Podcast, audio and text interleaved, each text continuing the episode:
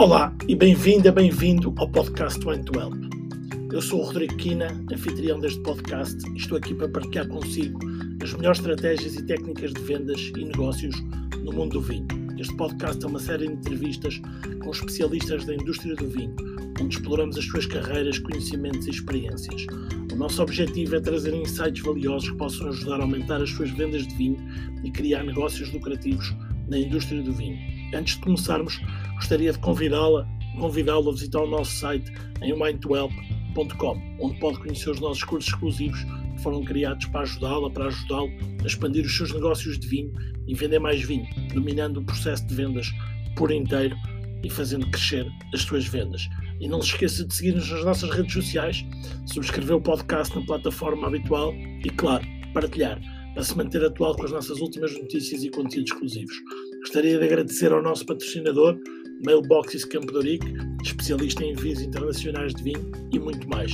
Visite o site da Mailboxes para conhecer mais.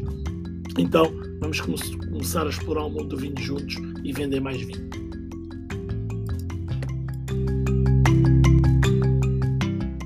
Tem que ir em cima do teclado e dar cabo tudo. Boa! Olha, então, dá-me hoje... um segundo, dá-me só um segundo e eu. Estamos, eu... estamos ao vivo, Dirk. Já estamos ao vivo, ok.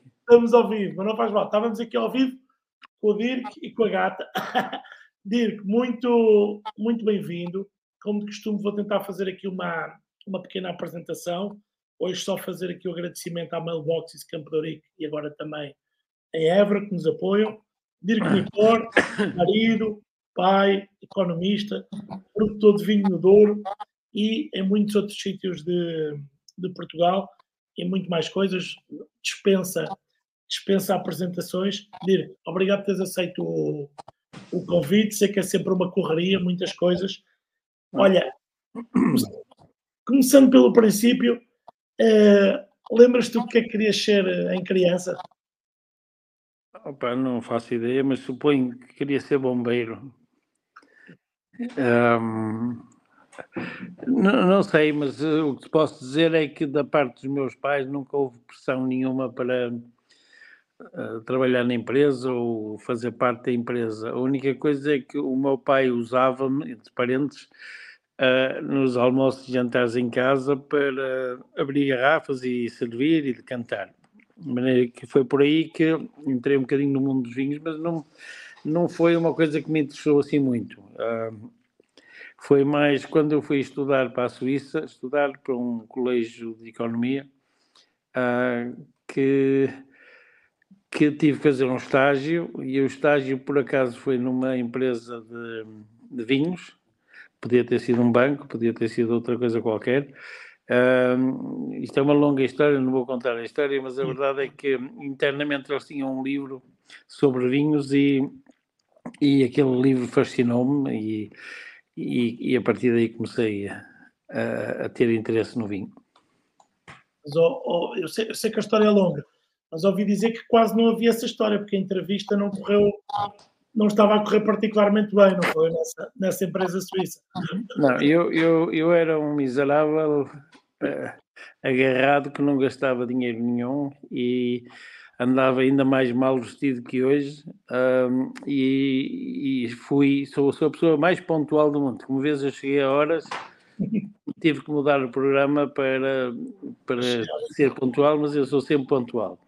Um, mas então eu tinha um dois cavalos e tive um problema qualquer e, cheguei pontualmente, mas cheguei todo cagado, cheio, cheio de óleo, as mãos todas untadas e, e depois, uma senhora que por acaso gostava de falar com essa senhora, mas não faço ideia quem é que era. Um, ela ria-se todo o tempo e, e eu, eu pronto, eu um dia, quer dizer, a certa altura, virei para ela e disse: Mas está-se a rir porquê? Uh, não, não, não se preocupe. E eu disse: Não, não, diga lá. E ela disse assim: Olha, eu nunca entrevistei ninguém como o senhor. Uh, e eu, mas é assim tão mau? e ela é, é, é sinistro. Um, uma pessoa que se apresenta neste estado, mal vestido, com as mãos sujas, uh, não bate certo. Ainda por cima, depois ela perguntou-me um bocado retoricamente quanto é que eu queria ganhar, e, e, o normal era, vamos dizer, 500 francos e eu disse 800, enganei-me. E ela escacou-se outra vez a rir e, e disse assim: Eu fiz esta pergunta, mas eh, era retórica, porque o normal são 500 euros. E eu disse: ah, mas não, eu acho que são 800. E, opa, e a coisa correu assim um bocadinho esquisita e eu no fim virei para ela e disse assim, mas ouça, diga-me uma coisa, uh, quer dizer, tem alguma hipótese de me aceitarem? E ela disse, não, quer, dizer, mas também lhe posso dizer uma coisa, se fosse eu uh, a tomar uma decisão, eu contratava imediatamente. E eu, porquê? Ela disse assim, nunca conheci uma pessoa tão interessante como você, e pá, há qualquer coisa aqui que não bate certo, ou bate muito certo, qualquer coisa, de maneira que eu fosse contratada. E pouco tempo depois contrataram-me.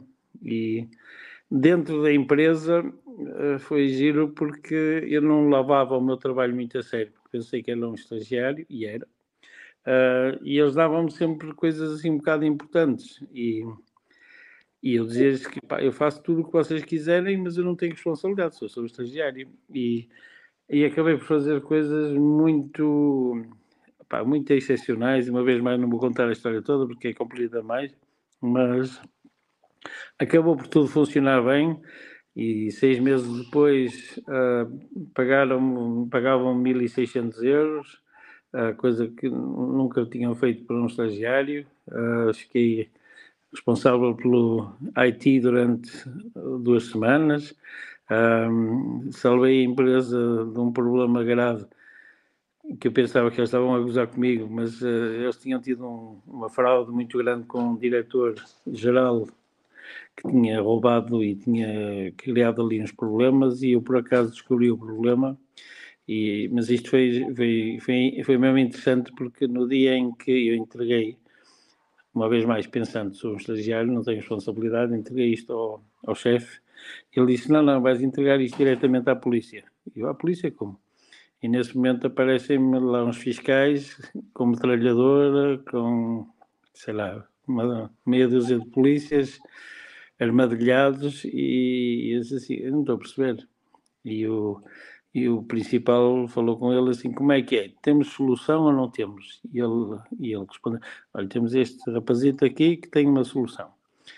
Então sentámos e, sei lá, uma, meia hora depois ele virou-se para o patrão, para o patrão não, para o meu patrão, e, e disse, olha, finalmente, sete anos depois, parece que temos uma solução, porque eu já vinha para fechar a tasca definitivamente, uh, mas este rapaz realmente está-me a apresentar coisas que batem certo, de maneira que vou ter que analisar, se calhar vou ter que levá-lo comigo uh, um dia destes para me explicar mais qualquer coisa e tal. E, e pronto, e a coisa ficou resolvida. E, mas foi aí, nessa altura, que eu me comecei a interessar por vinho. E, e na altura também, também ouvi dizer que não, não, não fazia de confusão vinhos muito caros, porque é que havia vinhos que tinham valores, valores altíssimos e, e que na tua cabeça não se. Não se isso, é, isso, é, isso, é, outra história que tem a ver com esta empresa, que era a Mesontic. Eles tinham, ou têm, um livro interno sobre vinho. E, e, foi assim uma coisa que, quando me deram o livro, naquela noite li o livro todo. Ah, devorei o livro, coisa que eu não fazia assim propriamente. E, e entusiasmei-me e achei que pá, havia ali dois vinhos que me interessavam, só que eu era um avarento do caraças. E então fui a uma loja de vinhos e decidi, assim, muito seriamente, que ia gastar 25 francos, que era uma fortuna para mim, e perguntei se eles tinham Petrus. E eles, sim, sim, que ano é que quero? E eu, sei lá que ano é que quero, o que é que tem? Então o gajo mostra-me e era tudo 900, mil e tal francos, e eu, uh, bem, tem Chateau de Cam? Pronto, a mesma coisa. Eu saí da loja, sentei-me num banco e fiquei pálido, meio doente. E a minha namorada, que depois foi a minha primeira mulher, uh, vira-se para mim muito preocupada: Estás bem? Há qualquer coisa que se passa aqui? E eu: Não, estou. Espera aí só um segundo. É, é, é bom. Um, e, e, então eu disse, pá, eu não percebo este mundo, como é que é possível que alguém gaste mil euros numa garrafa de vinho? Há qualquer coisa que eu não entendo aqui. E então uh, fiz-me voluntário para provas nessa empresa. Uh, depois havia lá várias pessoas que usavam comigo porque eu ia sempre mal vestido. Um deles ofereceu-me um fato, só que o gajo era três vezes maior e mais gordo que eu, na altura era magrinho e lá vestia aquela merda e ficava ainda pior do que estar mal vestido, mas depois um outro, um outro gozava comigo e disse, pá, toma lá 20 francos para, para cortares o cabelo. E pá, eu, pronto, eu aceitava aquilo e quando o gajo me deu 20 francos, eu meti ao bolso e disse, ó pá, obrigado, porreiro. E o gajo ficou assim um bocado chateado porque ele queria me chatear e não conseguiu. É como o meu pai diz, para chatear são precisos dois, o que chateia e o que se deixa chatear que é uma lição de vida. E, e a primeira prova que eu fiz foi de Petrus uh, e Madeleine e outros atores que eles representam e, e pá, eu não achei muita piada ao Petrus. Uh, depois foi Gigal e depois eu nunca quis dinheiro, como, como era forreta, eu queria provar esses vinhos. Então eu disse, pá, no fim do ano vocês dão-me uma garrafa e e pronto, foi assim. E depois, na parte francesa, onde eu fui, porque é mais uma coisa, eu, eu o chefe meteu-me no departamento de, de, vendas, vendas não, compras. Ou seja, os restaurantes e os clientes encomendavam, eram duas senhoras, e eu dava bem com elas, e passei por lá fazer o estágio, e ele um dia virou-se para mim e disse assim, olha, temos uma proposta para ti, uh, gostávamos que tu tomasses conta deste departamento durante duas semanas, que as duas senhoras vão ao mesmo tempo de férias. E eu disse, eu tomo conta, mas uma vez mais, quer dizer, eu não tenho responsabilidade.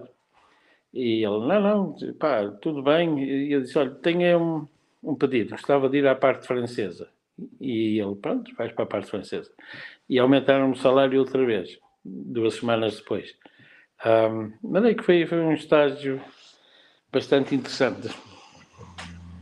Muito, muito bom. E, e, imagino que tenha sido um, um, bom início para, para depois mudar de posição, ou seja, estar do outro lado e começar a vender, a ser produtor e vender vinho, já conhecendo um bocadinho do que era do que era o outro lado, não é?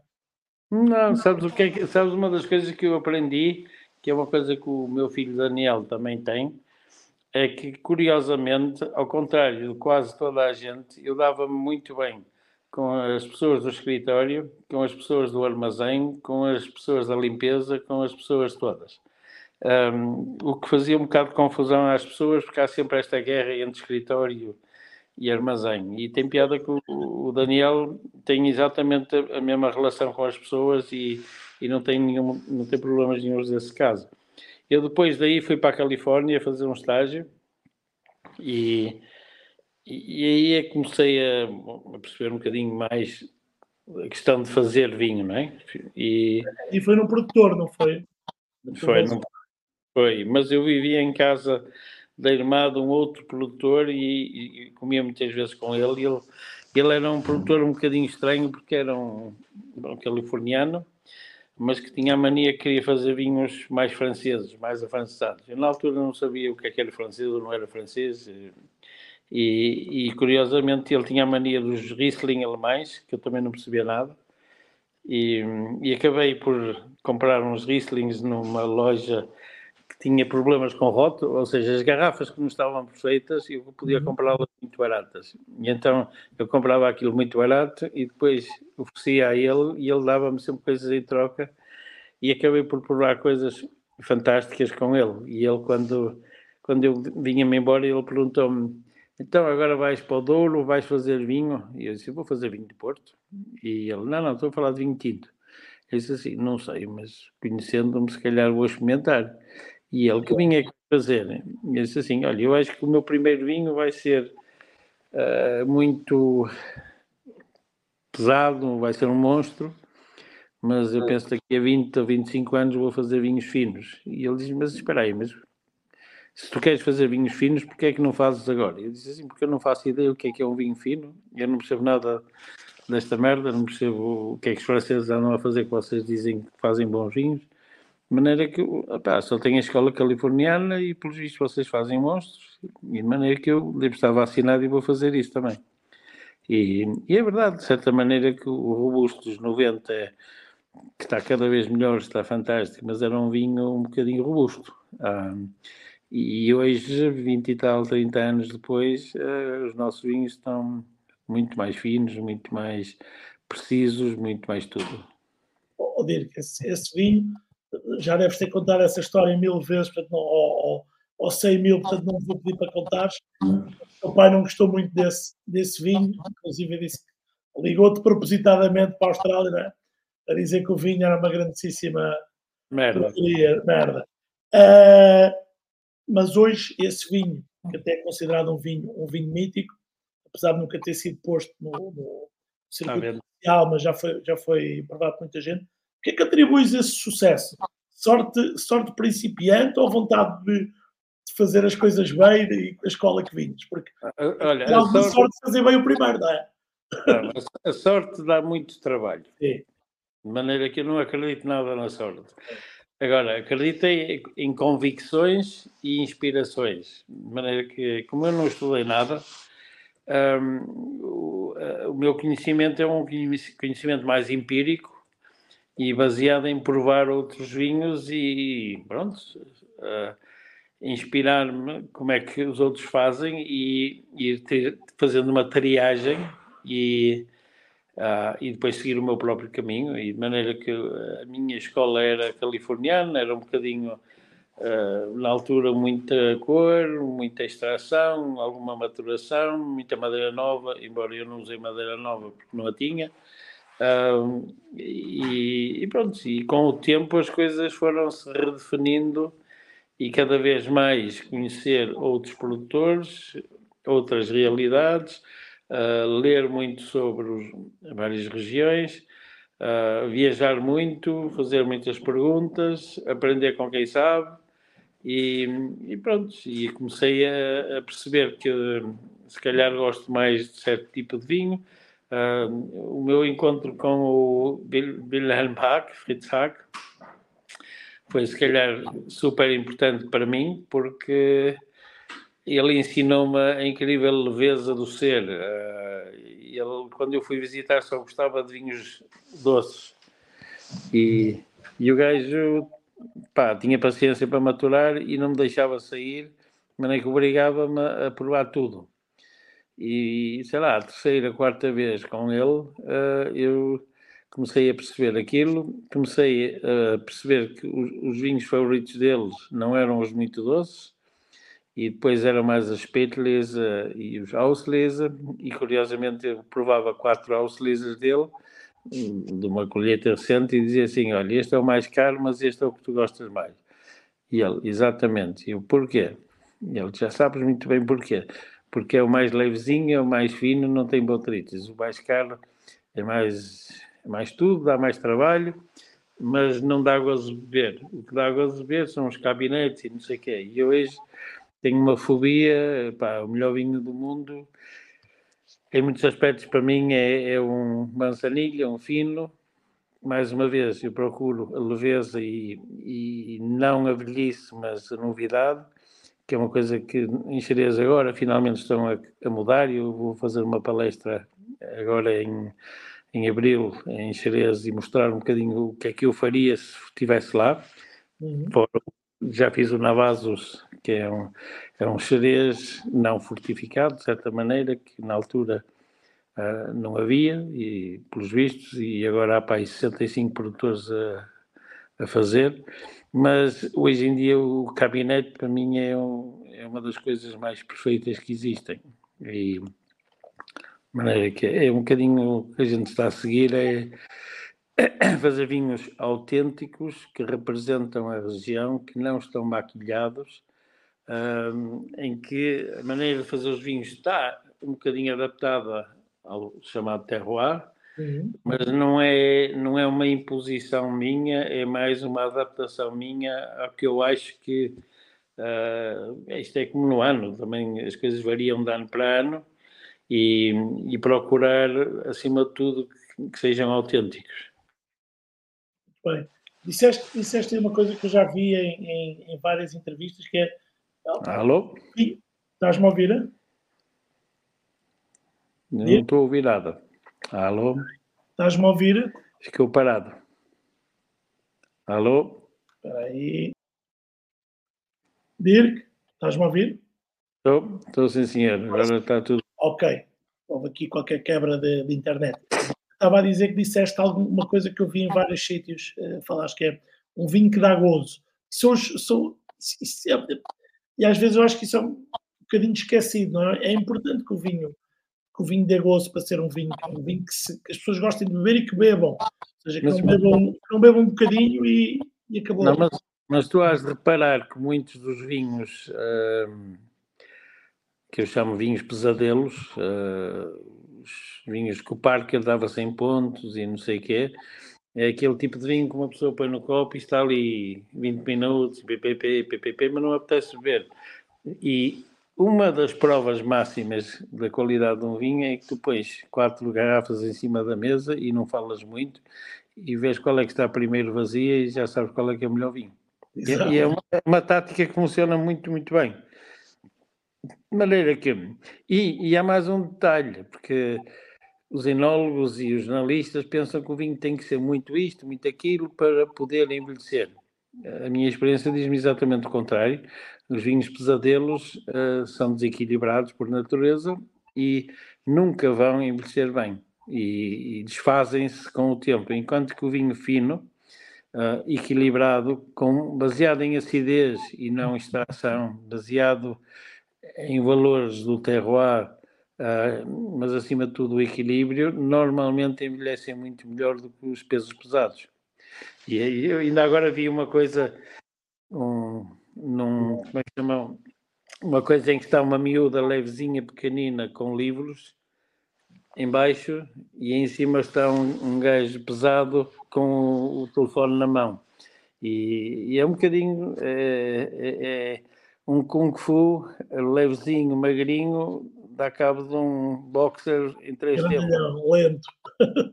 De maneira que esta coisa do Uh, o poder e os músculos e grande e peso uh, é um nonsense que não para mim não tem interesse nenhum. Não, essa, isso, isso de não teres, apesar de seres um autodidata e provavelmente estudaste mais do que muita gente, não tens, não tens estudos formais nem de viticultura nem de enologia. Isso acabou por te dar, durante a, o teu trabalho, alguma liberdade seja, dizer assim, ok, eu não sou enólogo, eu sou viticultor, eu faço. Não, os engenheiros não gostam muito, mas eu, eu gosto de dizer assim, eu não sou castrado como os enólogos, nem limitado. Ou seja, eu acho que quando as pessoas estudam, uh, o principal não é ensinar, é, é, ensinar que tem que ser dentro destas linhas. E como eu não sei o que, é que são estas linhas, as minhas linhas são the sky is the limit. E por isso uh, se calhar o que as pessoas dizem, eu arrisco mais ou um, faço coisas que não se pode fazer. Eu gosto de dizer que na Nippon nós fazemos tudo mal, mas o resultado até funciona. Isso é ótimo. Olha, tu és português e holandês, ou holandês e português, mas dizes sentir-te muito português. Mas ouvi alguns dizes não te comportas como um português. Que comportamento é esse português que não te que não te identificas? Não, eu sou português e sinto-me português e o meu coração é português e de maneira que. Agora, o meu aspecto é que não é português, eu, eu ia mais por aí. Agora, sim, há coisas que eu não sou muito português. Eu sou hiper, super pontual, sou a pessoa mais pontual que eu conheço. E eu, eu estive no médico agora e ela demorou e demorou e eu a certa altura levantei e disse assim, olha, desculpa, eu tenho que me ir embora, não, não pode ser assim. Um, e fui-me embora. Curiosamente lá a médica me telefonou-me, simpática, lá está. É uma coisa bonita de ser uma médica do campo. Foi uma chatice porque estava fora do Porto, mas, um, e apanhei o trânsito todo. Mas, mas, um, mas foi bonito ela ter-me telefonado e quer-me ver na sexta-feira e muito bem, porreiro, e percebeu que eu estava estressado e eu disse assim, não, não dá, eu, eu tenho que ser pontual e sou pontual e nunca falho. Pronto. E hoje também não falhei, fico feliz, porque senão fico uma pilha de nervos. Eu peço, um, peço desculpa, gosto... tinha que haver uma consulta antes do convite. Não, e, e gosto de bom, gosto de ser pontual. E, olha, gosto de comer a horas. O maior martírio é passar uns dias em Espanha em que aqueles malucos começam a pensar em almoçar às três e meia da tarde e, e depois à noite é outra. Eu não sei como é que eles fazem, não sei como é que eles gerem, uh, mas mas eu não sei como é que fazem as coisas. De maneira que tenha alguma. Agora está a falhar. Agora fui eu que deixei de ouvir, Dirk. Eu não sei sim. se estão a ouvir o Dirk, se sou só eu. Alô? Alô, agora sim, Dirk, voltou, voltou. Sim. Não, eu, eu sou mais português, aliás, eu sou mais portuense que a maior parte dos portuenses. Okay. Sou mais português do que a maior parte dos portugueses e eu acredito muito mais no nosso país que a maior parte dos portugueses. De maneira que não então, venham, talvez, não talvez venham com talvez, talvez tenhamos aí esse, esse, essa diferença. Ou seja, descobrimos uma diferença boa, que é uh, uh, lutar mais e gostar mais do que muitos muito. Não, não, é, é, é, nós portugueses temos a mania, é aquela coisa da saudade e ai meu Deus, ai meu Deus, e, e agora a nova moda em os jovens acham que o governo é que paga, as coisas caem do céu, não é preciso fazer nada. E eu não acredito nada nisso. E eu, quando faço qualquer coisa, não estou à espera que alguém me ajude, eu faço. E, e não desisto na primeira curva, nem na segunda, nem na terceira, nem na quinta. Posso fazer alterações, afinar o curso, mas desistir é uma coisa que acontece, mas é muito raro. Muito bem, olha, falando, falando, falando nisso, ehm, a família Nipor, tu és, se eu não estou em erro, a quinta, a quinta geração, a sexta geração já está a trabalhar também na Nipor é uma, é uma, é uma família que já há várias gerações trabalhava com vinho, com vinho do Porto, mas foi contigo que se iniciou o, o trabalho com os vinhos, com os vinhos tranquilos, naquele momento que falavas há pouco. E nesse, e nesse momento, antes de começares, houve a decisão de comprar, de comprar uma quinta primeiro e depois outra, outra quinta. Porque houve essa decisão? Ou seja, era, era importante haver haver terra, já, já pensavas em fazer vinho e era importante haver eh, vinhas vossas para, para poder fazer os vinhos que tinham, que na cabeça, ou também era para ajudar a contar, dizer, olha, as vinhas são nossas, contar uma história, porque sabemos que não havia muitos vinhos tranquilos do Douro, altura, não é? Epá, não sei responder assim concretamente, uh, mas a desculpa que eu usei para o meu pai foi que nós temos que ter uma, uma quinta para dizer que o nosso melhor vinho do Porto, na altura, vem dessa vinha. E na altura, nós compramos uma quinta que eu achava que era uma merda para vinho do Porto. Mas o meu pai quis comprar aquilo e, e no final fez bem porque a zona da Folgosa é particularmente boa para vinhos tintos. Um, mas para vinho do Porto não é grande coisa. E de maneira que para mim era mais uma desculpa para, para contar a história aos jornalistas. Uh, mas a verdade né, por trás disso é que me apetecia brincar, uh, entre parentes, trabalhar na vinha, conhecer o Douro através da vinha e, e, e começar a, a, fazer vinhos próprios, principalmente vinho do Porto nessa altura. Claro que comecei por fazer vinho de mesa porque não consegui deixar de não fazer. Mas isto, isto, não, é, isto não é uma coisa planeada que, que eu um dia acordei e fiz um plano há 20 anos que agora vou fazer um vinho tinto e depois vou fazer um vinho branco e tal. Isto, foi, são coisas, até porque era muito difícil de fazer, porque eu não tinha condições nenhumas, nós não tínhamos dinheiro, de maneira que eu cheguei a desenhar cubas uh, sem pernas para serem mais baratas, arranjei um micholeiro que me fazia as cubas uh, à minha maneira, que custavam metade um terço. Um, foi, foi, foi ir fazendo, uh, e depois veio o Redoma 91, e em 99, uh, ah, bem, em 97 eu tive uma discussãozinha com o meu pai, e a partir de 96 comecei a tomar conta da Nipor, E em 98, em 99, fiz uma pergunta retórica ao meu pai e disse assim: pronto, olha, ou investimos um bocadinho no vinho de mesa, ou então deixamos de fazer. O que é que tu achas? Claro que eu já sabia que não queria deixar de fazer vinho, mas. E ele, tu é que sabes. Eu, pronto, obrigado. Então vamos continuar. Então vais-me deixar gastar. Uh, vamos contratar um enólogo, vamos, eu preciso de alguém técnico para me ajudar, precisamos de espaço, precisamos de umas barricas e e tal. Ah, meio que foi aí que o Jorge Sarodi entrou a trabalhar connosco em 99. Ah, pronto, isso foi um dos passos importantes em todo este percurso, é? É nessa, é nessa altura que também, que também surgem os outros, outros vários produtores no Douro, eh, que depois acabam, alguns deles, por fazer parte dos, dos Douro Boys, foi nessa altura, foi importante essa, essa partilha dos anos 90 de várias, vários produtores novos, eh, muitos deles de famílias históricas, mas, mas a quererem fazer vinhos tranquilos. Eu, eu, penso que foi muito importante, uh, de certa maneira, com o João Roseira, que que também é, é, tem um coração muito grande e partilhava muito, mas a, a, minha ideia era quando eu conseguia trazer cá um jornalista ou mesmo um importador, eu tinha a mania de convidar os colegas e, e pedir que cada um trouxesse um vinho não seu, uh, que acabava sempre por ser eu a trazer outros vinhos e ninguém trazia nada normalmente.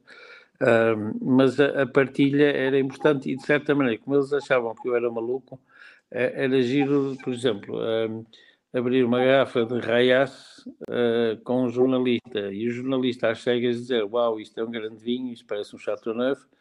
E, e, e os, os, meus colegas diziam todos: Isto é uma merda, não tem cor, não tem jeito nenhum, nem é limpo.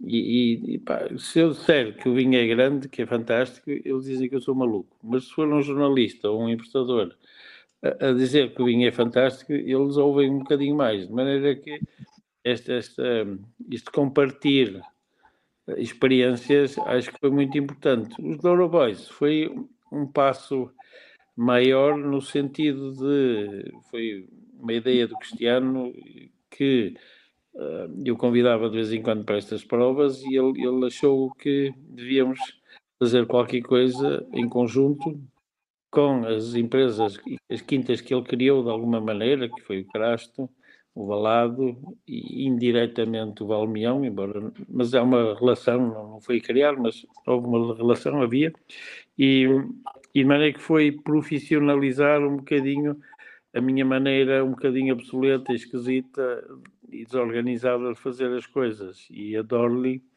nesse aspecto, foi super importante e ainda é importante eu gosto sempre de dizer que ela é, é o pastor alemão, ou o Serra da Estrela, que toma conta das ovelhas chatas.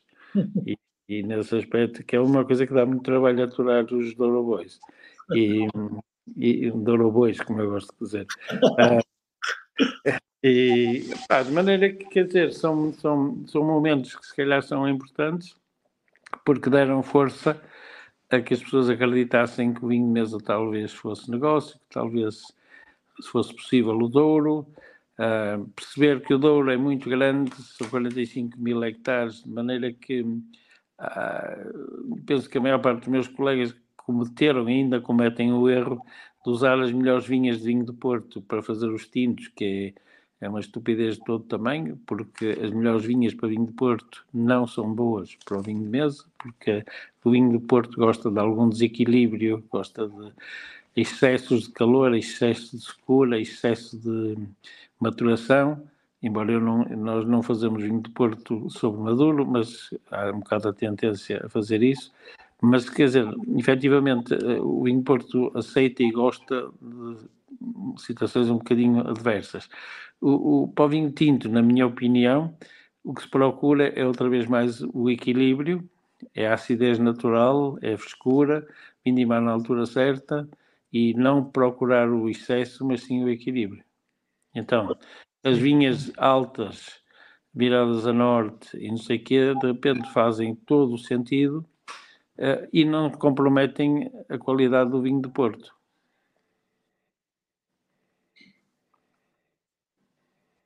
Muito bem.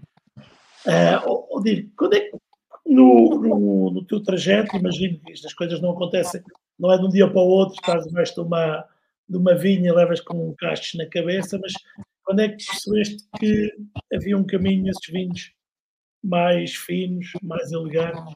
Ou, ou, já o sabias, só não sabias ainda como fazer e os primeiros que fizeste eram mais, mais robustos? Eu acho que é mais, esse, é, é mais isso, eu, eu não sabia fazê-los. Uh, ou seja, eu seguia um bocadinho o dogma de minimar um bocadinho mais tarde, extrair. Um, repara que na escola aprende-se que tens que trabalhar o vinho, tens que usar bombas, tens que, tens que fazer tudo. E, e, isso eh, é um automatismo. Eu, eu um dia disse a um enólogo meu, disse assim, olha, este ano tu não vais fazer nada, ok? Não tocas nas uvas. E, e, cheguei lá com um jornalista e o que é que estava ele a fazer? Estava a remontar com uma bomba. Eu tinha acabado de dizer ao jornalista que nós não estávamos a extrair nada. E fui ter com ele e disse assim: opá, desculpa lá, o que é que eu te disse? Ele disse assim: não, não, nós não fazemos nada. E disse assim: mas o que é que a fazer? Não, isto é o corte. E eu: opá, o corte não é nada. O corte é a parte mais dura. Tu estás a usar bombas, estás a extrair. Ah, não, não, mas o corte, isto é o corte, depois não vamos fazer nada. Ou seja, há uma. Lá está, na, na escola aprende-se que tem que se cortar, tem que se homogeneizar o mosto, tem que se usar uma bomba, tem que se extrair, porque a essência do vinho tinto é a cor. Às vezes estamos aqui com quebra de som. Ó Dirk, deixei-te de ouvir. Não sei se me estás a ouvir. Estás-me a ouvir? Deixei-te de ouvir. Deixa-me. Eu vou-te tirar e vou-te pôr outra vez. Ok, agora vamos lá ver se já se ouve. Porquê? Ficaste sem som. Tu ouves-me?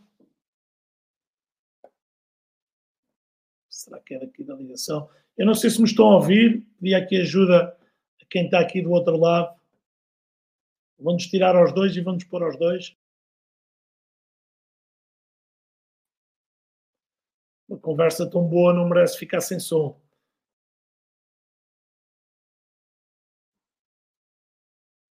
Eu não sei se quem. Vou perguntar aqui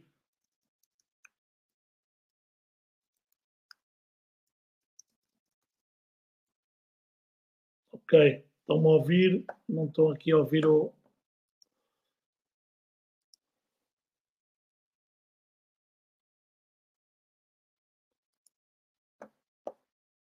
Ou dir que estamos sem som mesmo, vou. Ah, não consigo ligar, está no. Dir, quer entrar, quer entrar e sair? Experimentar entrar e sair, Dir.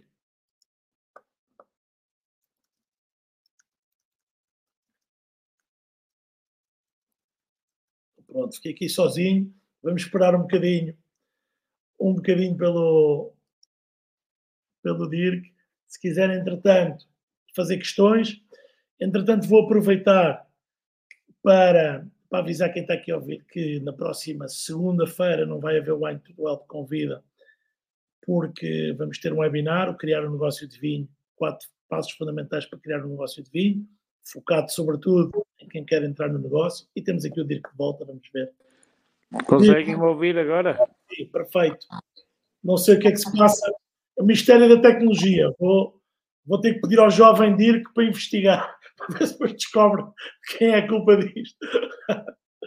Não, Dirk, estava, estávamos aqui no, no, na. Eu fiquei na parte onde o, o Enol, da altura, estava a fazer a remontagem. Ficou outra vez sem som. Ficou outra vez sem som. Agora, não, agora ouvir que tirou mesmo o som. Ok. Agora estou a ouvir. Está ótimo. Agora está a funcionar, sim. Onde é que estávamos? Estávamos na remontagem, no enólogo. O ir lá com sim. o jornalista e estava, estava o enólogo a fazer a remontagem. Não, mas é que eu acho que é mais uma evolução, ou seja, uh, quando em 2014 uh, ah, eu decidi mudar muita coisa e e viajei menos e passei mais tempo na adega do que era habitual. uh, ou seja, passei todo o tempo, um, foi uma mudança um bocadinho radical, uh, ao ponto que o enólogo na altura virou-se para mim um dia, uh, trouxe-me uma amostra de 2014 e, e, e deu-me um copo e disse: O que é que achas? E disse: Acho fantástico, isto é o meu preferido, é melhor, a melhor vinho que a gente fez este ano, na minha opinião. Aliás, no ano passado, que era em 2015.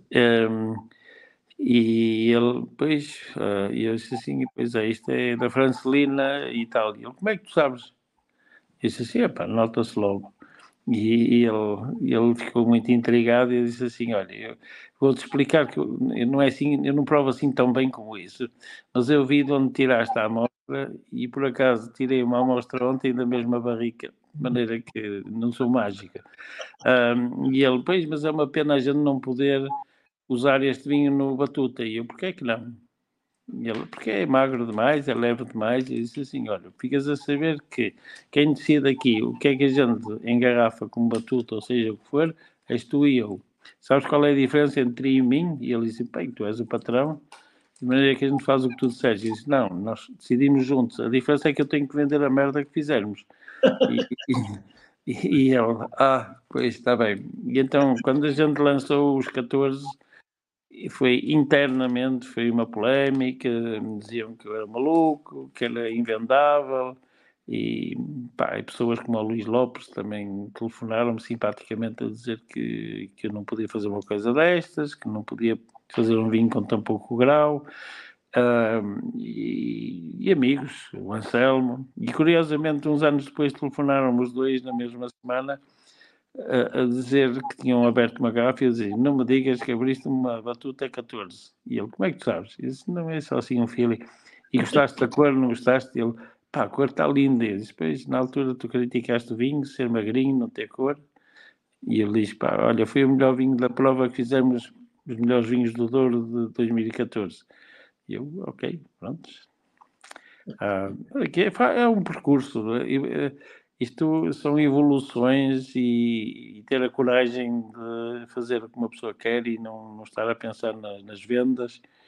Uh, eu, eu, eu, realmente eu, eu, nunca fiz nada para ninguém. Eu uh, sempre fiz o que eu gosto, o que eu acho, com o risco de ser difícil vender, ser impossível vender. O melhor exemplo é os Bairradas, que foi super intransigente, uh, que eu pá, eram vinhos que toda a gente se ria de mim, dizia que era impossível, que não pode ser, que não era tudo errado, não sei o que é isso. Vamos a ver hoje, se calhar já, já mudou tudo e já está toda a gente, ou muita gente, a seguir um, um caminho talvez não funda tão fundamentalista como o nosso, mas muito próximo daquilo que nós estamos a fazer. E eu acho que aquilo que nós estamos a fazer é, para mim, um típico bairrada. E eu não estou a inventar nada. Isto, isto é uma inspiração de vinhos antigos da Bairrada, que há, há monstros, mas também há, há coisas muito finas, e um deles, por exemplo, é o Dores Simões. O Dores Simões 82, por exemplo, é, é quando, quando as rolhas estão boas, é, é, um vinho, é, um, é um vinho tão bom como qualquer outro do mundo. Eu uma vez abri ao lado de um Borgonha e de um Barolo e o vinho da noite foi o Vaiada. Ah, de maneira que ah, se calhar não estou assim tão enganado. Agora, pronto, se as pessoas gostam mais de pesadelos, está no direito de cada um. Não é? não, a gente não pode fazer tudo bem a todos, não é?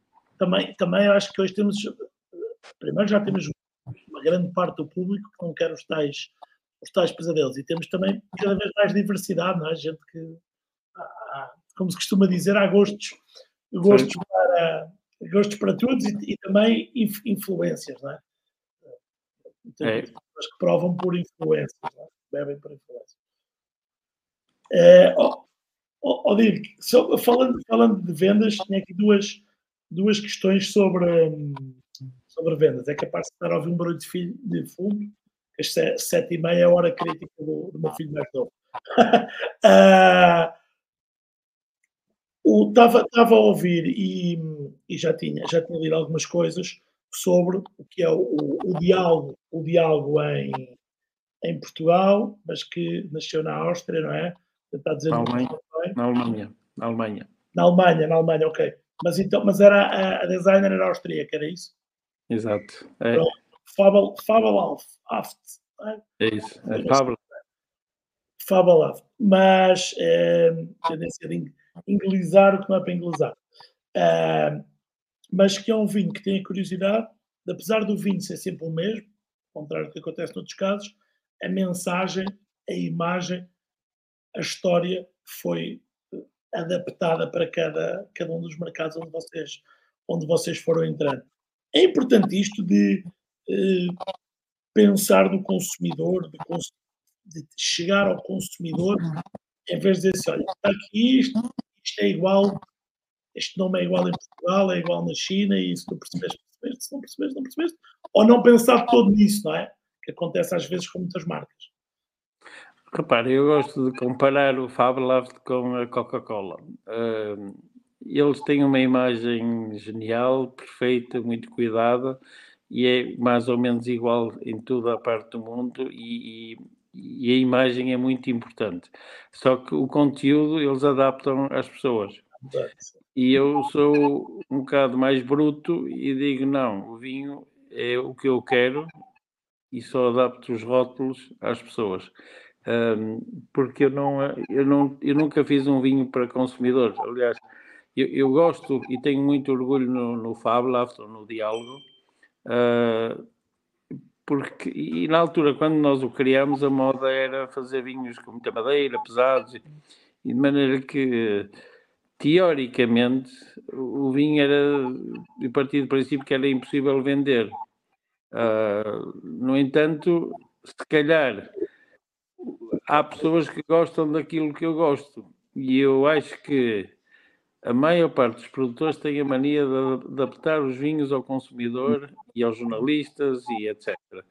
E eu, eu nunca adaptei nada, mas eu acho que as pessoas estão enganadas, porque se eu olhar aos velhinhos, ao meu pai, um, e pessoas que bebiam vinho antigamente, e ainda hoje, uh, as pessoas não, nunca gostaram de vinhos super pesados. Isto é uma moda moderna, criada pelos jornalistas pelos pontos. As pessoas, e aqui voltamos àquilo que tu disseste, o que nós falamos ao princípio, nós queremos fazer vinhos que deem gozo beber. Um, e, e, eu acho que o consumidor eh, agradece muito mais a, a, tal coisa de equilíbrio e poder beber dois copos e não ficar bêbado e, e apetecer beber e acompanhar com comida do que estes pesadelos. De maneira que ah, eu sou um bocado intransigente, o vinho é como eu quero e, e o rótulo é uma brincadeira que me dá gozo muito. Eu, eu, pronto, é uma ideia que ao princípio toda a gente dizia que eu era maluco, que não tinha jeito nenhum e usar uma caricatura no rótulo é uma estupidez, as pessoas não vão levar o vinho a sério. E eu disse assim, mas eu se calhar nem quero que as pessoas levem o vinho a sério, eu quero é que bebam o vinho e que tenham, estejam contentes com isso. E, e de maneira que pronto, eu não me posso queixar, as coisas estão a correr muito bem. Há muito essa mania de, de que o vinho tem que ser sério, tem que ser tudo muito sério e tudo um bocadinho, às vezes, um bocado, eu pelo menos acho, às vezes um bocadinho aborrecido, não é? É, é uma seca do caraças. Exato. Eu até, até eu agora fui aborrecido a dizer aborrecido. mas, mas há um bocadinho isso e depois fala-se muito agora da dificuldade em chegar a novos consumidores, aos mais jovens. Como é que, sendo tudo uma seca, como é que o mercado quer chegar às, às pessoas mais jovens, não é? Opa, isso, olha, isso eu deixo com os especialistas e com os gajos de marketing e eles que façam o que acharem. Eu vou continuar a fazer o que eu acho e, e não penso tão seriamente nisso. uh, pois, não, não, não, a minha solução é, é, deixar a minha filha, que, que, está a começar a interessar-se por vinho, deixar o meu filho fazer o que lhes apetece e eu não vou estar preocupado a fazer nada disso que não me interessa. Eu quero é fazer os vinhos como eu gosto e o resto são tretas.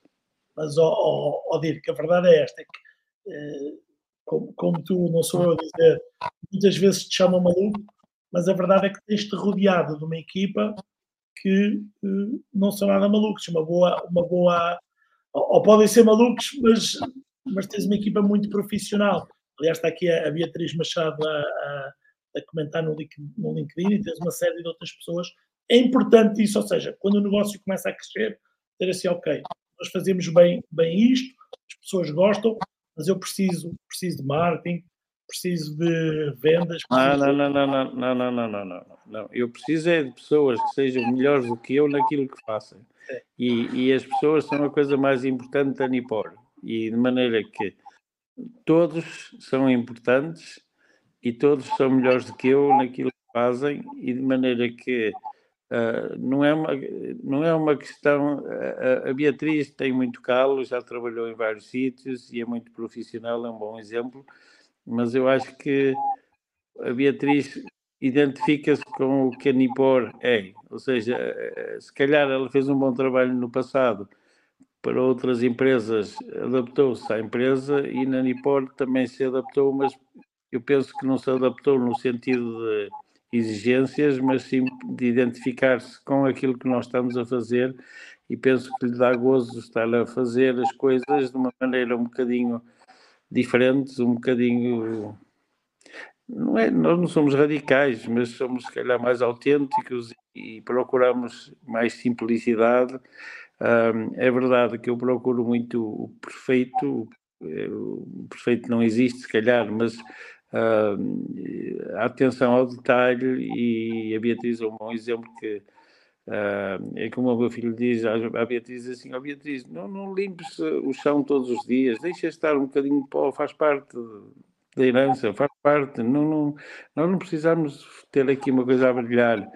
E, e de maneira que eu acho que um, um Nick Della Force identifica-se com a Nipor, um, um Sérgio, um Luís Pedro, uh, uh, e são todos muito bons profissionais. E eu, eu, às vezes eu falo às vezes um bocadinho mal dos engenheiros e dos enólogos, mas a verdade é que na Nipor temos, temos meia dúzia deles, de maneira que eles são muito importantes pelo conhecimento que têm, mas mais importante do que só o conhecimento que eles trazem é a, a vontade de separar-se um bocadinho daquilo que aprenderam, conhecer outro, outras realidades e identificar-se com aquilo que a Nipor está a fazer. O Luís Pedro, quando entrou, eu estava um bocadinho ocupado com outros problemas de sucessão e comprar empresa e não sei o quê.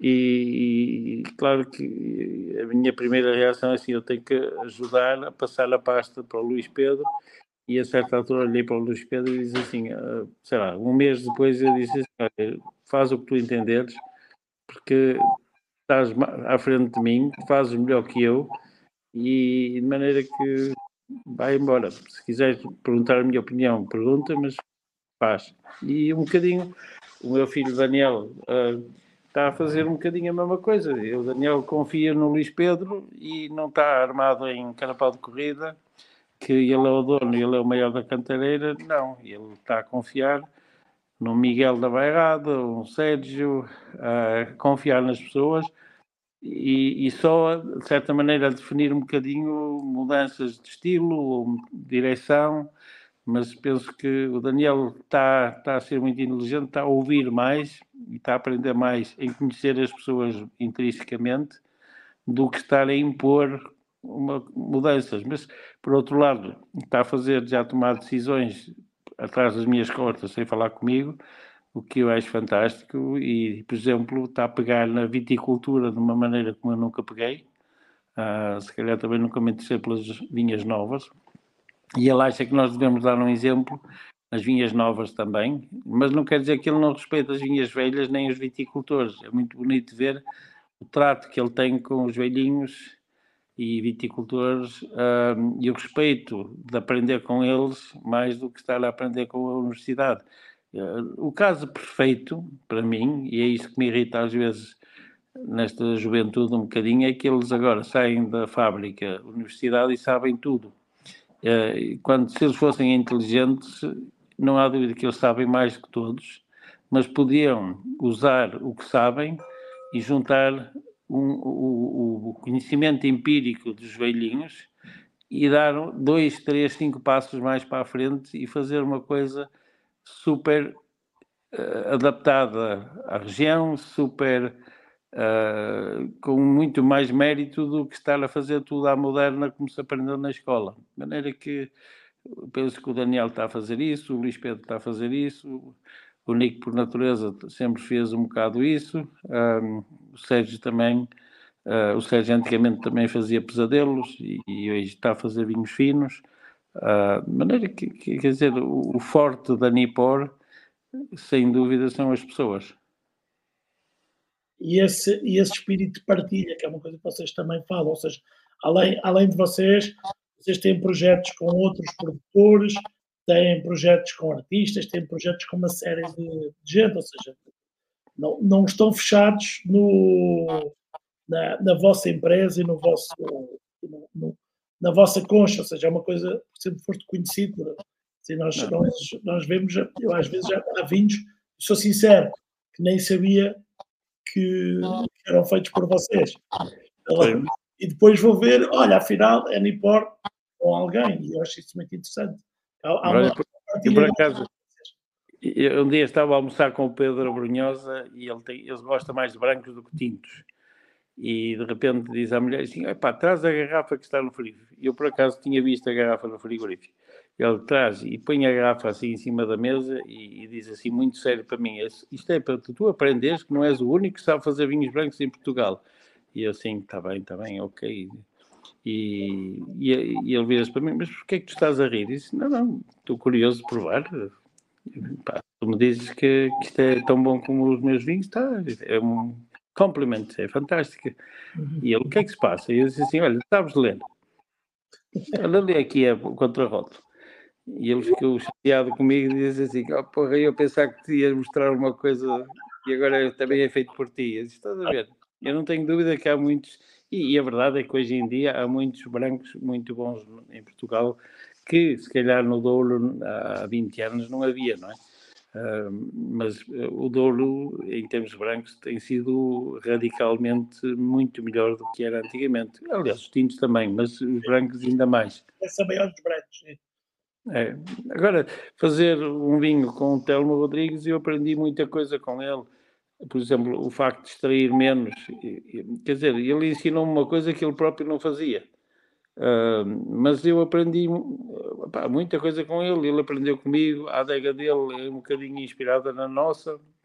O Raul Pérez é, é sempre uma inspiração, ele, ele, é muito mais fundamentalista que eu. Uh, nós começámos a usar uh, uvas inteiras e não desengaçar mais ou menos na mesma altura. Uh, só que ele, ele, quando faz uma coisa, é radical, de maneira que agora os vinhos são todos 100% em gás, tudo com flor, tudo.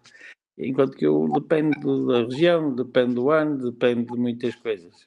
Mas pá, ele, ele faz vinhos fantásticos e nós fazemos um vinho lá, ou ele faz um vinho na adega e era muito giro. Provavas os nossos vinhos de barricas e quando chegavas às do, do Raul, Pá, qualquer ceguinho via, pá, pá, isto é diferente, não é uma questão de ser melhor ou pior, mas era muito diferente. E eu ficava irritado porque o gajo não se preocupava com o volátil, deixava aquilo à solta, não aparecia três dias e a gente dizia, pá, queres que a gente baixe a manta? Não, não, deixa estar, não te preocupes. E a gente disse, ai, mas isto vai dar merda. Ah, mas nunca deu. Muito, muito bem. Há bocado estavas a falar do, do, do Daniel, são, são três filhos, não é? O Daniel, o Marco e a Ana, e uma das, uma das coisas, tu trabalhaste com a geração, não sei se me estás a ouvir, estás a ouvir? Ah, trabalhaste com, com o teu pai, portanto, com a, com a, quarta geração, e hoje a tua geração, a quinta, está a trabalhar com a, com a sexta. Uh, imagino que de forma diferente, os tempos eram outros, não é? Os, os, os, os pais, os pais de antigamente tinham uma forma de se relacionar os, os, os filhos diferente que é que. Qual é que é a abordagem? Ou seja, é preciso preparar a próxima geração de, de forma profissional, porque é uma coisa que eu não vejo muito em Portugal fazer-se. Ao contrário de outros países, que as empresas familiares muitas vezes preparam as, as sucessões, inclusive há empresas para fazer isso. Em Portugal, às vezes, pronto, é o natural, ok, é o filho, é o filho mais velho, é o segundo filho, é o que se, é o que se interessar pelo negócio e, e, a passagem é feita mais ou menos de forma natural e às vezes com algumas dificuldades no, no negócio. Vocês como é, que, como é que estão a fazer essa, essa, essa sucessão? Já contaste um bocadinho da. Ah, acho que é melhor perguntar aos meus filhos. Ok. ah, mas mas o, o José Teles, que trabalha comigo, uh, sempre achou que eu era mau pai uh, porque maltratava os meus filhos, ou melhor, maltratava não, não os tratava bem, não lhes dava dinheiro, não, não, não obrigava a nada, e eles faziam, andavam à solta e, um, e a verdade é que eu nunca exigi nada deles que se interessassem por vinho, sempre dei liberdade de fazerem o que entendessem e disse-lhes claramente que enquanto eu não soubesse e percebesse que é que eles querem na vida, que não os ajudava em nada. E pá, se eles quiserem ser arrumadores de carros, eu, eu digo-lhes onde é que devem ir trabalhar, porque têm mais carros e podem ganhar mais instruções. Um, pá, independentemente do que eles quiserem, dentro do, das minhas possibilidades, eu ajudo-os em tudo. Mas sempre fui um pai um bocadinho duro e um bocado frio. Um, e pronto, eu tenho, eu confio muito neles. A minha filha não, nunca se interessou por vinho propriamente e de repente deu uma viravolta, agora está muito interessada, agora não me larga, telefona-me várias vezes por semana a perguntar isto e a perguntar aquilo e não sei o quê, o que me dá um certo gozo, tenho que confessar, mas a verdade é que eles é que têm que saber o caminho que querem. O, Marco está, está, é pai, agora vai ser outra vez pai e neste momento parece-me estar mais interessado na parte da família do que outra coisa. Uh, mas neste momento também estamos a ver, ele está a fazer um trabalho de distribuição na Alemanha e, e parece-me que é uma pessoa que tem muito jeito com pessoas, é, enquanto que o Daniel faz bem, mas é, é um bocado como eu, ele é, não se dá bem com muitas pessoas e não tem paciência para aturar pessoas, mas atura, e como eu sempre aturei e, e faz muito bem, mas nota-se que não é. Uh, enquanto que o Marco é assim, tu metes o Daniel numa sala com 50 pessoas e 20 minutos depois o Daniel está num cantinho a falar com alguém, metes o Marco no meio 10 minutos depois ele está a controlar a situação e já tem 20 pessoas à volta dele e tal. Mas é que são, são, são dois, duas personalidades muito diferentes, o que é positivo. Um, maneira que eu, eu, neste momento falo mais com o Daniel porque está aqui perto de mim, é? o Marco está na Alemanha. Neste momento falo muito com a Ana porque ela não me larga. Um gajo, um pai fica todo lambujado.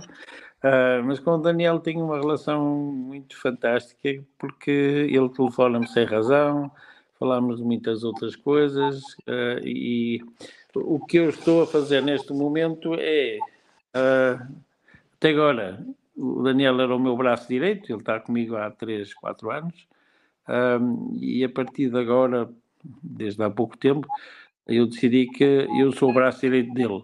Ou seja, a partir de agora, não digo as partes financeiras e, e certas partes estruturais, não, mas mesmo aí quero que ele se envolva mais. Uh, mas tudo o resto, eh, quero que seja ele a gerir as reuniões. Eu lá mando uns palpites e mando assim uns SMS sorrateiros que ninguém vê. Um, e depois ele lá faz aquilo, mas ele está a gerir as coisas muito bem. Mas mas eu, tô, eu sempre tive muita confiança nele e, e pronto, acho que ele está a fazer o trabalho. Mas temos que também perceber que os tempos são muito diferentes. Mas eu, quando comecei a trabalhar com o meu pai, entrei num comboio que parava em todos os apiadeiros e andava a 50 km a hora. E se eu quisesse saltar fora, saltava. E se, se, se não quisesse andar, parava na próxima estação e saía o Daniel está tá num TGV que vai a 300 km a hora e que só para em Lisboa. Uh, de maneira que, quer dizer, se ele no momento em que entra no comboio, pá, tem que assumir até Lisboa que é assim. Uh, e eu, para dizer a verdade, eu não queria estar no lugar dele. Uh, eu acho que é muito mais difícil o lugar dele. Mas é, é, tem piada que no outro dia ele vira-se para mim: oh, oh, papi, tu estás a fazer o que o teu pai fez contigo. E eu, o quê? Ah, já percebi. Tu atiraste-me para a água e agora desmerda-te. E eu, ah, sim, mais ou menos. Uh, só que há uma diferença grande. E ele, qual? é que quando o meu pai me atirou para a água, eu não sabia nadar. E eu parti do princípio que o meu pai estava ali num cantinho a espreitar se eu me ia afundar ou não. Uh, mas lá aprendi a nadar e consegui dar a volta. Mas olha, eu agora empurrei-te para a água, mas tu sabes nadar muito bem. De maneira que a situação é muito diferente. A minha situação era mais perigosa do que a tua. Agora, o barco é que é muito maior agora do que o meu. De maneira que não vamos comparar alhos com bugalhos, porque eu não gostava de estar no teu lugar. De maneira que desmerda-te. E... Muito bom. Para eu, para eu cumprir e para sermos os dois pontuais, estamos aqui quase a acabar, mas eu tinha ainda uma última pergunta dentro do vinho, depois tenho aqui uma ou duas fora do vinho. Vi precisamente, tens aí um colete, um colete muito giro da Lexus, é, e estava a ver uma, nas minhas pesquisas uma, um bocadinho no, no, site da Lexus em que dizias que ainda gostavas de ser um dia uh, estar à frente de uma adega cooperativa. Não pelo negócio em si, não pelo dinheiro, mas para mudar o paradigma da, da adega cooperativa. E eu achei, achei isso muito, muito interessante. Queres falar um bocadinho desse, desse desejo e também, se calhar, mudar o que, tem sido uma parte muito grande, que vai ser uma parte muito importante do setor do vinho em, em Portugal, mas que muitas vezes tem esse estigma, muitas vezes interno, esse estigma interno de, de os chamados vinhos da cooperativa, não é? As cooperativas em, por exemplo, no Dão, têm muita culpa de o Dão ter desaparecido um bocadinho. Antigamente o Dão era a região per se em Portugal e e categoricamente deixou de ser, passou a ser o Alentejo, passou a ser o Douro, uh, e agora começa a recuperar um bocadinho o terreno. E uma, um bocado foi culpa do Salazar, que achou que tínhamos que alimentar Portugal com vinho e pão, um, e pronto, e, e as cooperativas um, pronto, fizeram alguns estragos. Um, e hoje em dia, a maior parte, elas são muito mal geridas. E, e, e o cooperativismo é, é uma coisa que é uma palavra bonita, mas que é negativa, porque é uma bandalheira total. Um bom exemplo de um cooperativismo é Lavradores de Feitoria, Que de alguma maneira é uma cooperativa, mas é uma desde o princípio, quando eu, eu estou lá quase desde o princípio, e eu sempre disse assim: vamos ser uma cooperativa, mas vamos ser profissionais e vamos pôr ordem nesta lógica, ou seja, não é todos dizem tudo e faz o que todos querem, não. Tem que haver aqui uma gestão bem feita. E, e, e eu acho piada ao design feio das cooperativas dos anos 60, 50, aquilo parece, parece uma coisa russa, uh, e é, tem, tem algo de muito feio e duro, mas mas eu acho fascinante e eu gostava de pegar numa cooperativa e, e, e, fazer de uma coisa feia uma coisa lindíssima, que é fácil de fazer. Uh, ainda por cima são cubas de cimento que estão na moda, eu sempre gostei de cubas de cimento e, e não vejo razão porque é que não, são, não hão de ser boas, porque sempre funcionaram. Uh, entramos na moda do, dos inox e agora, agora volta-se ao cimento, de alguma maneira. Mas eu, gostava era de reorganizar as pessoas, envolver os cooperantes, mas de uma maneira profissional e bem organizada. De maneira que é o sonho que ainda tenho. Um dia, quando não tiver nada a fazer. Eu, tinha, eu tinha aqui uma pergunta, precisamente, três perguntas fora do vinho, mas se calhar vais-me vais-me trair. Uma das perguntas era como é que é o teu dia perfeito se não estiveres a trabalhar? O meu dia perfeito é normalmente um sábado um domingo, levantar-me cedo, ir ao mercado de Angeiras, comprar o jornal, ler a bola, embora eu sou do Porto e assumidamente do Porto, mas compro a bola porque acho que é a melhor revista de futebol de todas as de longe, e compro o público e sento-me em qualquer sítio, leio o jornal, vou passear um bocadinho, depois vou ao mercado comprar qualquer coisa e, e depois vou para casa. pronto. Um dia tranquilo. Olha, um talento que não tens e gostarias de ter. Eu gostava de saber desenhar. Uh, mesmo, é uma coisa que eu gostava muito de saber, mas não, não tenho jeito nenhum. Ah, pá, muita coisa, eu gostava muito de saber tocar guitarra, gostava de cantar, não, porque eu canto tão mal, tão mal que era impossível imaginar que eu conseguisse cantar. Mas, mas guitarra, estou convencido que eu até saberia, só que não sei, de maneira que. Mas é uma coisa que eu gostava muito de saber tocar. Muito bom. Olha, e por fim, se calhar uma pergunta mais difícil ou não, o que é que, o que, é que te diverte? O que é que me diverte? Olha, a minha gatinha. Boa, muito bem. Dirk, chegamos ao fim, não fui tão pontual como. Não, não há problema. Se houver como... mais alguma pergunta, estou disponível. Não, eu acho que havia, havia aqui uma pergunta que é interessante, que já estava aqui para cima e que eu ainda bem que disseste, que era o, o Miguel Caldeira, se não estou em erro, gostava que tu explicasses, não os teus vinhos todos, porque tens muitos, mas se calhar dois ou três dos teus vinhos principais que falasses um bocadinho. Se calhar é uma pergunta que acho que é, é interessante. Eu vou responder de uma maneira um bocado esquisita. Eu sou muito amigo do Telmo Rodrigues hum. E, e, ele aproveitou uma visita à Rioja com o Teles de nos visitar a Tondónia hum. e e ele aproveitou a nossa ida para fazer uma reunião com os vendedores dele e, e pronto, obrigou-me a fazer uma palestra e hotéis também e no dia antes a gente jantou juntos e, e ele virou-se para mim e disse assim, qual é o teu vinho icónico? E eu fiquei assim um bocadinho sem responder, o Teles disse, ah, é o Coche. E eu, hum, bem, o teu, o teu vinho icónico é o Beatas. Olha, sabes qual é o meu vinho icónico? É o Redoma.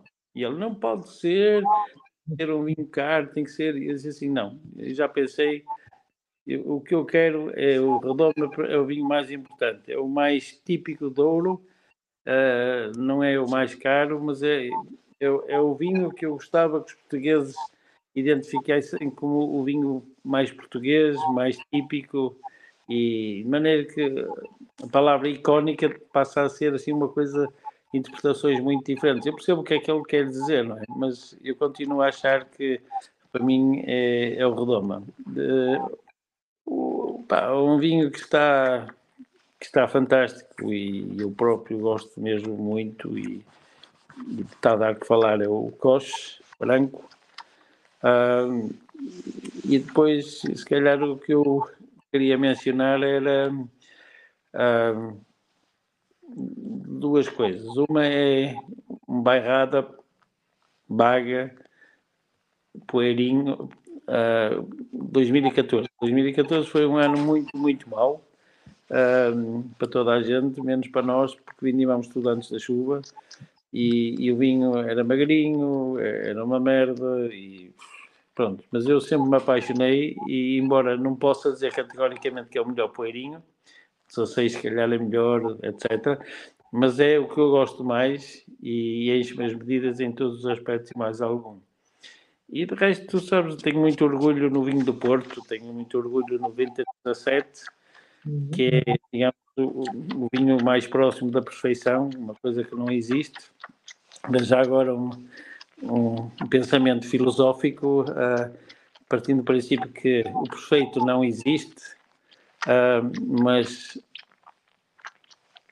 normalmente a perfeição é feita de muitas imperfeições e nós vivemos num mundo em que as pessoas querem ser perfeitas, querem fazer tudo perfeito e depois acabam a fazer merda.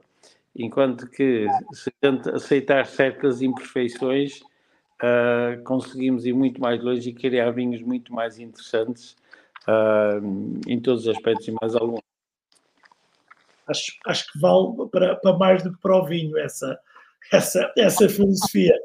Exatamente. Ficaram aqui, ficaram aqui mais perguntas, mas eu vou fazer o seguinte: eu vou, não, eu vou me despedir, assim ficamos com perguntas para, para outras conversas, se calhar até com, com o Daniel. Vou só fazer uma última que é: qual o vinho que falta fazer? Tens alguma região, alguma coisa assim que seja assim, epá, eu gostava ou alguma coisa que seja fora que tenha sido feito? Não, é, é, o vinho que falta fazer já não falta, porque já fiz, uh, mas certeza que se consegue fazer melhor é Porto Alegre. Nós, nós vamos lançar agora uh, uns brancos e uns tintos de 2020 e 21 um, que genuinamente eu estou super entusiasmado e, e os vinhos estão muito melhores ainda do que eu imaginava e, e estão muito perfeitinhos. Uh, que, é um projeto que de alguma maneira me faz muito feliz neste momento. Excelente. Dirk, e está muita gente aqui a, a, a agradecer. Eu agradeço a todos que, que, estiveram connosco e que nos vão ouvir depois em podcast. Dirk, obrigado pelo, pelo teu tempo. Desculpa ter-te feito sair a correr da consulta que não chegou a acontecer.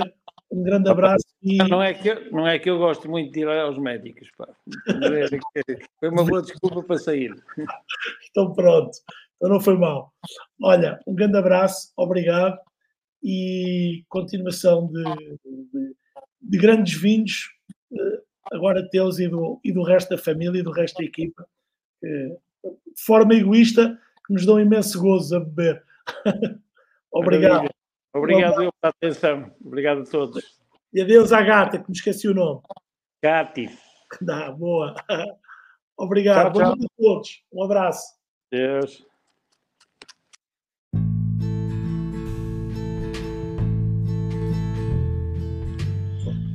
Este foi o podcast Wine to Help. Muito obrigado por ter estado connosco.